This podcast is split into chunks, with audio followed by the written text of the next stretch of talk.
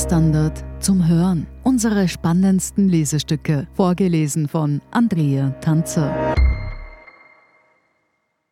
Heute Camp weg. Protest bleibt. Von Theo Anders, Anna-Julia Fink und David Krutzler. Der sturmgepeitschte Himmel wirkt wie eigens in Szene gesetzt. Auf den Regenschauer folgt Sonne, dann ziehen wieder dunkle Wolken auf. Das wechselhafte Wetter untermalt die Stimmung der Menschen vor dem Gitter auf dem kargen Gelände am Wiener Stadtrand. Sie schwankt zwischen Erschöpfung und Kampfeslust. Ein paar zerstreute Aktivistinnen und Aktivisten halten ihre Handykameras hoch und machen Aufnahmen von dem Feld in der Donaustadt, das bis zum Vortag für viele zu einem zweiten Zuhause geworden war. Nach der Räumung des Protestcamps auf der Schotterwüste nahe der U2-Station Hausfeldstraße hat die Stadt umgehend die Bauarbeiten wieder aufgenommen. Hat sich das Thema nun für die Stadt erledigt? Oder nimmt sie jetzt erst so richtig Fahrt auf? Denn inzwischen hat sich die Aktion, die im August mit drei Menschen, die sich auf der Baustelle einem Bagger entgegenstellten, erweitert. Sie hat sich zur größten Umweltbewegung seit langem ausgewachsen. Getragen wird sie von einem Bündnis mehrerer Gruppen, die sich für den Klimaschutz einsetzen, darunter etwa Fridays for Future und Extinction Rebellion, was übersetzt Rebellion gegen das Aussterben bedeutet. Sie wollen weitermachen. Lena Schilling, das bekannteste Gesicht des Protests, sagt, wir geben ganz bestimmt nicht auf.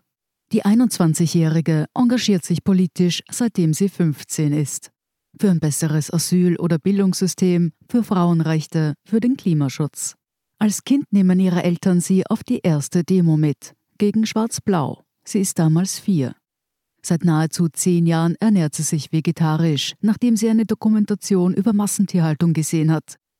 In der Flüchtlingskrise 2015 betreibt ihre Mutter, eine Sozialarbeiterin, eine Unterkunft. Die Tochter hilft aus.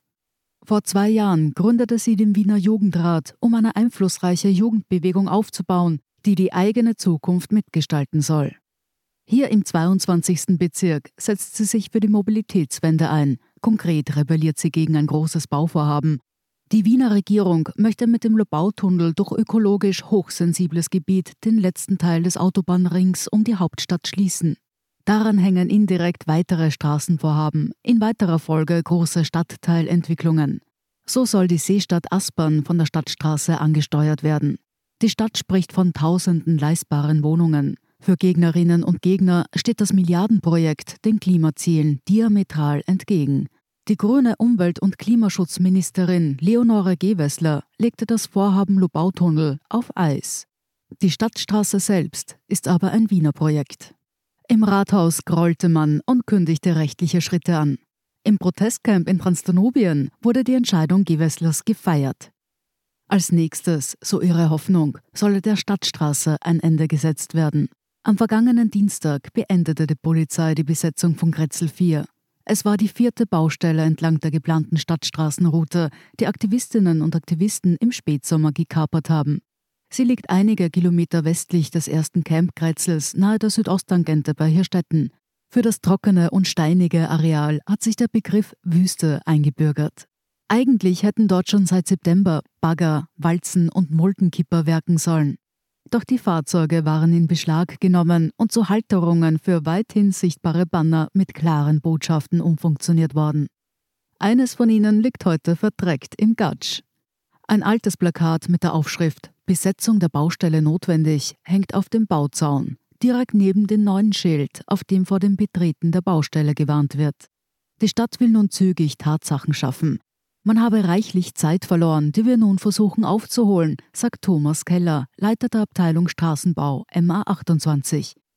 Bürgermeister Michael Ludwig betont stets, er lasse sich nicht von einigen wenigen Personen von dem langjährigen geplanten und genehmigten Projekt abbringen.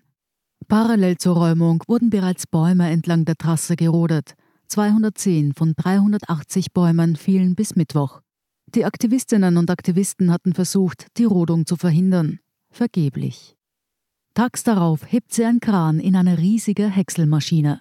Davor steht Lena Schilling und schaut etwas ungläubig zu, wie das geschredderte Holz in einem Lastwagen landet. Sie sagt, sie habe nach dem Polizeieinsatz viele weinende Menschen im Arm gehalten. Nun verspürten sie gehörige Wut im Bauch. Und die treibe sie nun auch an. Der Kampf für die Lubau ist zu einem großen Bestandteil meines Lebens geworden, sagt Schilling. Die vergangenen fünf Monate über hat sie stets mehrere Tage die Woche im Camp verbracht. Dieses besteht heute aus zwei Standorten. Aus dem Zeltlager in der Anfanggasse, das Quartier, das auf einer Grünfläche liegt, hat Schilling angemeldet. Es ist nicht für Bauarbeiten für die Stadtstraße vorgesehen. Und der besetzten Baustelle bei der Hirstettner Straße, die sich laut Asfinag noch bis zumindest Mitte März in Winterpause befindet. Vorerst sei kein Einschreiten geplant. Eine gewisse Anzahl an Demonstrierenden ist immer anwesend. Wer wo die Stellung hält, rotiert wobei manche ab und zu kommen, andere mehrmals die Woche und einige so häufig, dass sie ihre Wohnung gekündigt haben. Die nasskalte Jahreszeit vertrieb die Menschen nicht. Die Aktivistis, wie sich manche selbst nennen, brachen die Zelte nicht ab, sondern machten sie winterfest. Sie bauten Hütten und Schlafkojen, stellten zweistöckige Holzgebäude auf. Eines davon war die Pyramide, das Herzstück der Wüste. Als die Baggerschaufel sie niederriss, hat das sehr wehgetan, erzählt Anna Contrina. Sie ist 25, Lektorin und zwei bis dreimal die Woche in der Donaustadt. Sie beschäftigte sich schon länger mit der Klimakrise. Als sie einmal, kurz vor Ausbruch der Pandemie, einen Vortrag hörte über Kipppunkte und darüber, dass es für die Klimarettung eigentlich bereits zu spät sei, habe sie das ziemlich deprimiert. Später, an einem Morgen im September des Vorjahres, sei sie auf dem Weg in die Arbeit an einem Plakat der Klimabewegung Extinction Rebellion vorbeigeradelt. Sie habe sich informiert und Gefallen gefunden an deren Ansatz des zivilen Ungehorsams. Rosa Parks, die Suffragetten, die Proteste in der Hainburger Au nennt sie als Beispiele. Historisch gesehen hat ziviler Ungehorsam viel geändert. Das hat mich sehr beeindruckt. Immer mehr Leuten sickere inzwischen, dass die persönliche Lebensführung oder Petitionen zu unterschreiben allein nichts verändert. Akzeptiere man das, dann gäbe es zwei Möglichkeiten. Man kann frustriert sein und resignieren oder man überlegt, welchen anderen Weg man gehen kann. Ähnlich sieht das auch Moritz Kramer. Der 23-Jährige ist Angestellter in einem Büro. Er sagt, er versuche schon lange so nachhaltig wie möglich zu leben, weil er mit seinem Konsum und seinem Handeln nicht ein Teil davon sein will, den Planeten zu zerstören. Inzwischen habe er einen Shift vollzogen vom rein privaten Verhalten auf die politische Ebene. Die Solidarität, die innerhalb der Bewegung vorherrsche, sei etwas Besonderes. Sie gebe Kraft. Allein hätte ich die nicht, um mich diesem riesigen politischen Komplex zu stellen.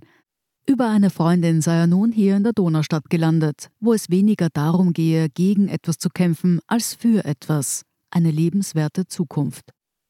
Es ist eine Sicht auf die Welt, die sich in vielen Köpfen, vor allem jenen der jungen Bevölkerung rund um den Globus, verfestigt hat.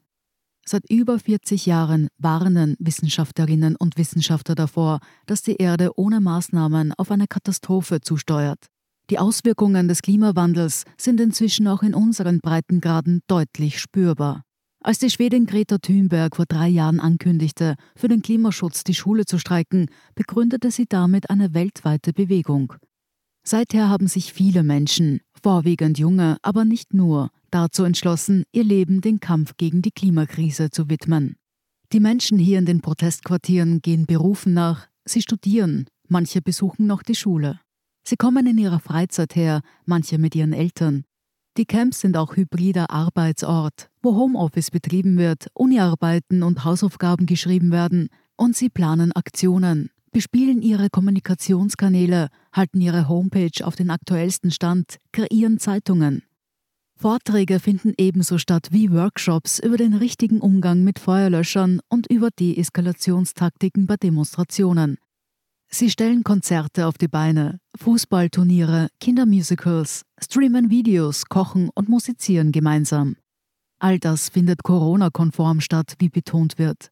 Für eine Rebellion geht es hier überhaupt ziemlich gesittet zu. Alkohol und Drogen sind verboten, schon aus Sicherheitsgründen. Das ist ja noch immer eine politische Versammlung und keine Party, sagt Anna Contrina.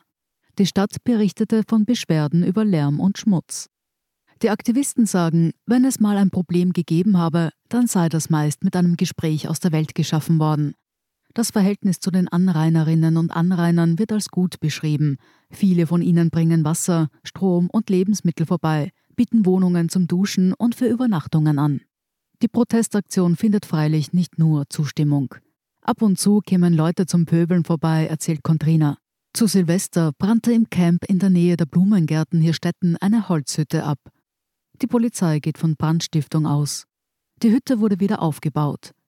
Seither kam zu den bereits bekannten Slogans folgender hinzu: Häuser brennen, Träume nicht. Dieser Tage wird auf den Camps das weitere Vorgehen geplant. Für mehrere Aktionen laufen die Vorbereitungen auf Hochtouren. Die Stadtregierung habe mit ihrer harten Haltung den Zorn einer ganzen Generation auf sich gezogen, sagt Schilling. Fünf Jahre Bauzeit hat die Stadt für das Straßenprojekt veranschlagt. Ebenso lange werden die Proteste anhalten. Sie hörten Camp weg, Protest bleibt von Theo Anders, Anna-Julia Fink und David Krutzler. Ich bin Andrea Tanzer. Das ist der Standard zum Hören. Um keine Folge zu verpassen, abonnieren Sie uns bei Apple Podcasts oder Spotify. Und wenn Ihnen unsere Lesestücke gefallen, freuen wir uns über eine 5-Sterne-Bewertung. Bis zum nächsten Mal.